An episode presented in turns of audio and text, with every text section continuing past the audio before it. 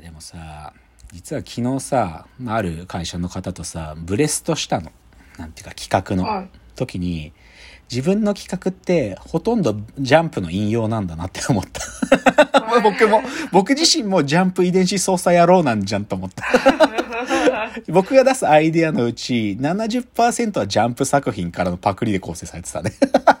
まあパクリっていうかエッセンスの抽出で、うん。はいはい。うん、でもまあ本当にアイデアの下敷きになってんだなとかすげえ自分自覚した、ううん。ん、じゃあね次はねちょっと数回前にあの完璧なエンターテインメントっていうさバックトゥザフューチャーの話した時にはい。その完璧なエンターテインメント認定し僕がしてる他の作品で天空の城のラピュタ。天空の城ラピュタの話したでしょ、はい。でね、ちょっとそのラピュタの話ちょっとここでちょっと違う角度っていうか、もうちょっと話深掘りたいっていうか、多分ね、その、あのは回やった時に、ラピュタのことちゃんと情報間違わないために検索したからだと思うんだけど、Google の Chrome でなんか自動で表示されてくるニュースの中にね、はい。天空の城ラピュタのなんか記事が出てきてね、あの、ま、マグミクス、マグミクスっていうメディア、漫画、あえー漫画、アニメ、ゲームの話題を載せるメディアでマグミクスっていうのがあるんだけど、それが5月の29日だから一昨日か。一昨日載せてた記事でね、天空の城ラピュタ、劇中で明言されなかったラピュタ帝国が滅んだ理由、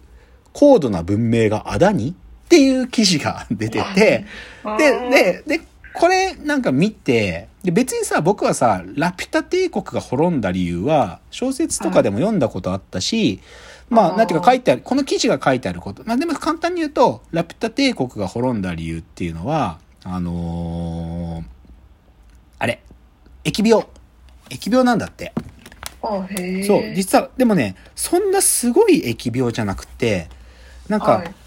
軽い病気なんだけど、でも、大地から離れて暮らしてるじゃない？ラピュタっていうのは天空はいが。だから、て、免疫力が極度に低かったんだって、ラピュタ人っていうのは。だからうん、ちょっとした病気が入ってくるだけで、それが、なんかある種の強烈な伝染病、抵抗力がないから、免疫がないから。うんなので、一気に終わったんだっていうことが、まあ、ラピュタが滅んだ理由っていうふうなこととして書かれてたのよ。なんだけど、その記事読んでてね、えでも、この設定自体は僕は小説版を読んで知ってたわけ。なんだけど、あはいはい。小説版じゃなくて、別のメディアでもこのことは載ってるっていうののところに、あの、はいジブリロマンアルバム、えー、天空の城ラピュタっていう徳間書店が出してる本があるって書いてあったのよ。そこにもこの設定が書いてあるっていう、書いてて、え？ジブリロマンアルバムってシリーズ、あ、そんなのあるのって思って、はいはい。ぶっちゃけ僕結構ジブリ本持ってるつもりだし、はっきり言えば特にラピュタ系コンプしてるつもりでいたのよ。だけど、はいはいジブリロマンアルバムなんてあったかなと思ったら持ってなくて買ったのだからそれで。なんかラピュタファンとしてね、なんかはい俺が知らない設定資料があったのかと思って買ったの。うんこれね、ここにあるんですけどね、今このジブリ、あ、全然映んないねうん。ジブリロマンアルバムっていうの買ったの。でさ、確かに書いてあるんですよ。ラピュタ人が滅んだ理由っていうのがね、108ページに。700年前にね、そのラピュタ人っつうのが、疫病に襲わ、正体不明な疫病に襲われたんだと。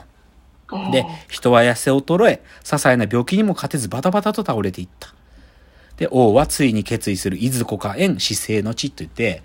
で、だから書いてあるんで、本当に、些細な病気だったんだっつうね。うんで、そう。で、ラピュタ伝承の最終章には、地上のどこに降り、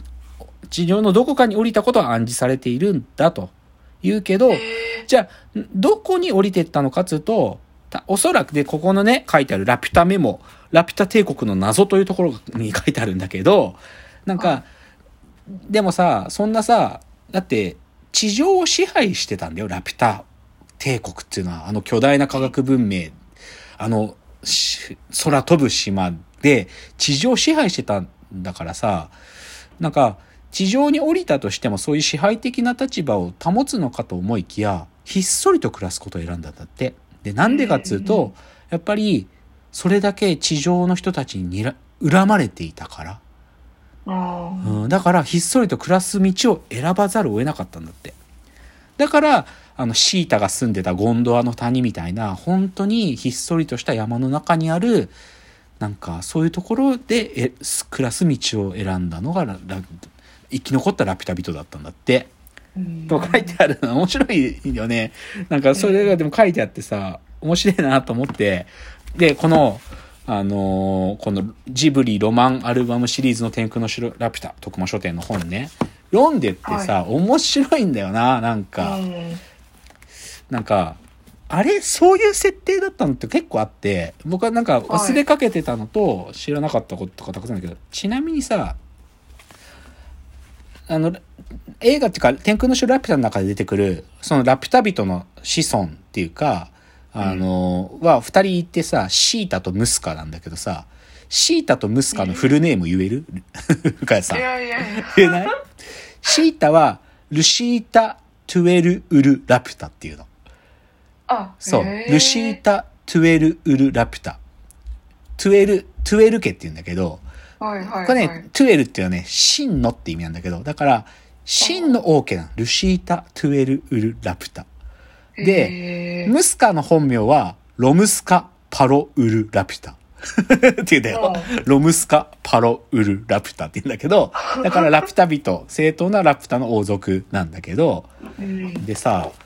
いや、僕、これね、ちゃんと知ってなかったんだけど、あのさ、ラピュタの中でさ、なんかさ、ムスカがさ、ラピュタの中枢に行くときにさ、こう、巨大な、なんか立方体の石がパーン、パーンとかさ、なんか、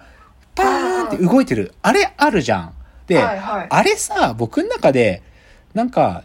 移動装置みたいなものなのかなとか思ってたんだよ。僕の中で。うんでもね、あれね、実はね、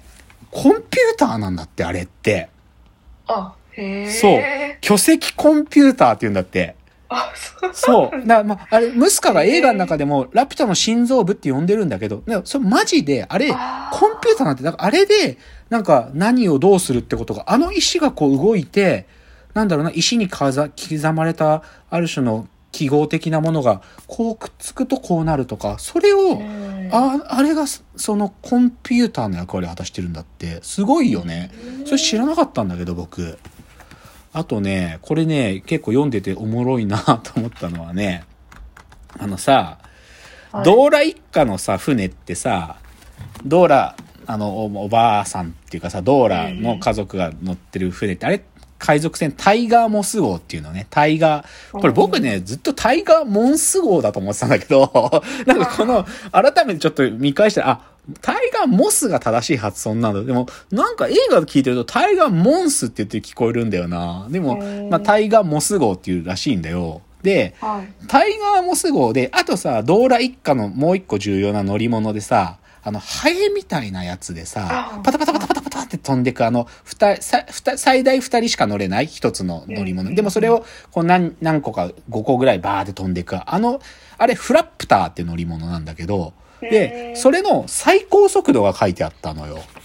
その、うん。で、これさ、結構驚いたんだけど、タイガーモス号って、あの船ね、あれ、あれでさ、ラピュタ目指す船じゃん。あれね、最高時速ね、133キロしか出ないんだって。遅くない？飛行船でさ、いやまあ、ひ確かに飛行船だから確かにそこぐらいしかスピード出ないかと思うけど、133キロなのね。じゃあ、あのパタパタパタっていうあのハエみたいなフラップターフラップターの速度って111キロなんだって。ほとんど同じじゃん。だからさ、なんか小回り効くって意味では、まあ確かに、だからフラップターってあれやっぱ便利な乗り物なんだよな、あれ。で、タイガーモス号はやっぱ遅い。でも、そんなことあるかな？だってあれそれなりにエンジン積んでてさ、まあまあ、プロペラで動くから、プロペラが出せる最高速度ってそういうぐらいなのかないや、なんかさ、軍の船ってゴリアテっつうんだけどさ、でもゴリアテの最高速度書いてねえんだよな。なんか、それと比較したいのにこっちは。ゴリアテの全長は書いてあるのにさ、312メートルとか書いてあるのにさ、それ書いてねえんだよ。困っちゃう、それは。うんまあ、あといろいろあってね、あの、ドーラ一家の、あの、キャラの名前とか、設定とかも書いてあったりして役立つんだけど、あとね、一番これね、読ん読んでて痺れるのはね、あのね、130ページに、はい。宮崎駿が最初ね、風の谷のナウシカ撮った後に次の映画の構想を練ってる時の企画書が載ってるの。あすごいよ、これ。こういう風に宮崎駿って企画書書くんだっていう、第2項まで載ってる。で、はいはい。企画原案の第1項目の題名、カッコ課題、仮のタイトルね、題名ね、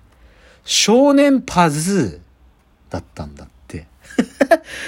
少年パズーで副題の候補がいくつかあって、少年パズー飛行石の謎とか、少年パズー空中城の虜って書いてあるのかな？ちょっと僕漢字が読めない。少年パズー空飛ぶ宝島とか、少年パズー飛行帝国と書いてあって、少年パズーってタイトルだったんだよ、最初。すごいよね。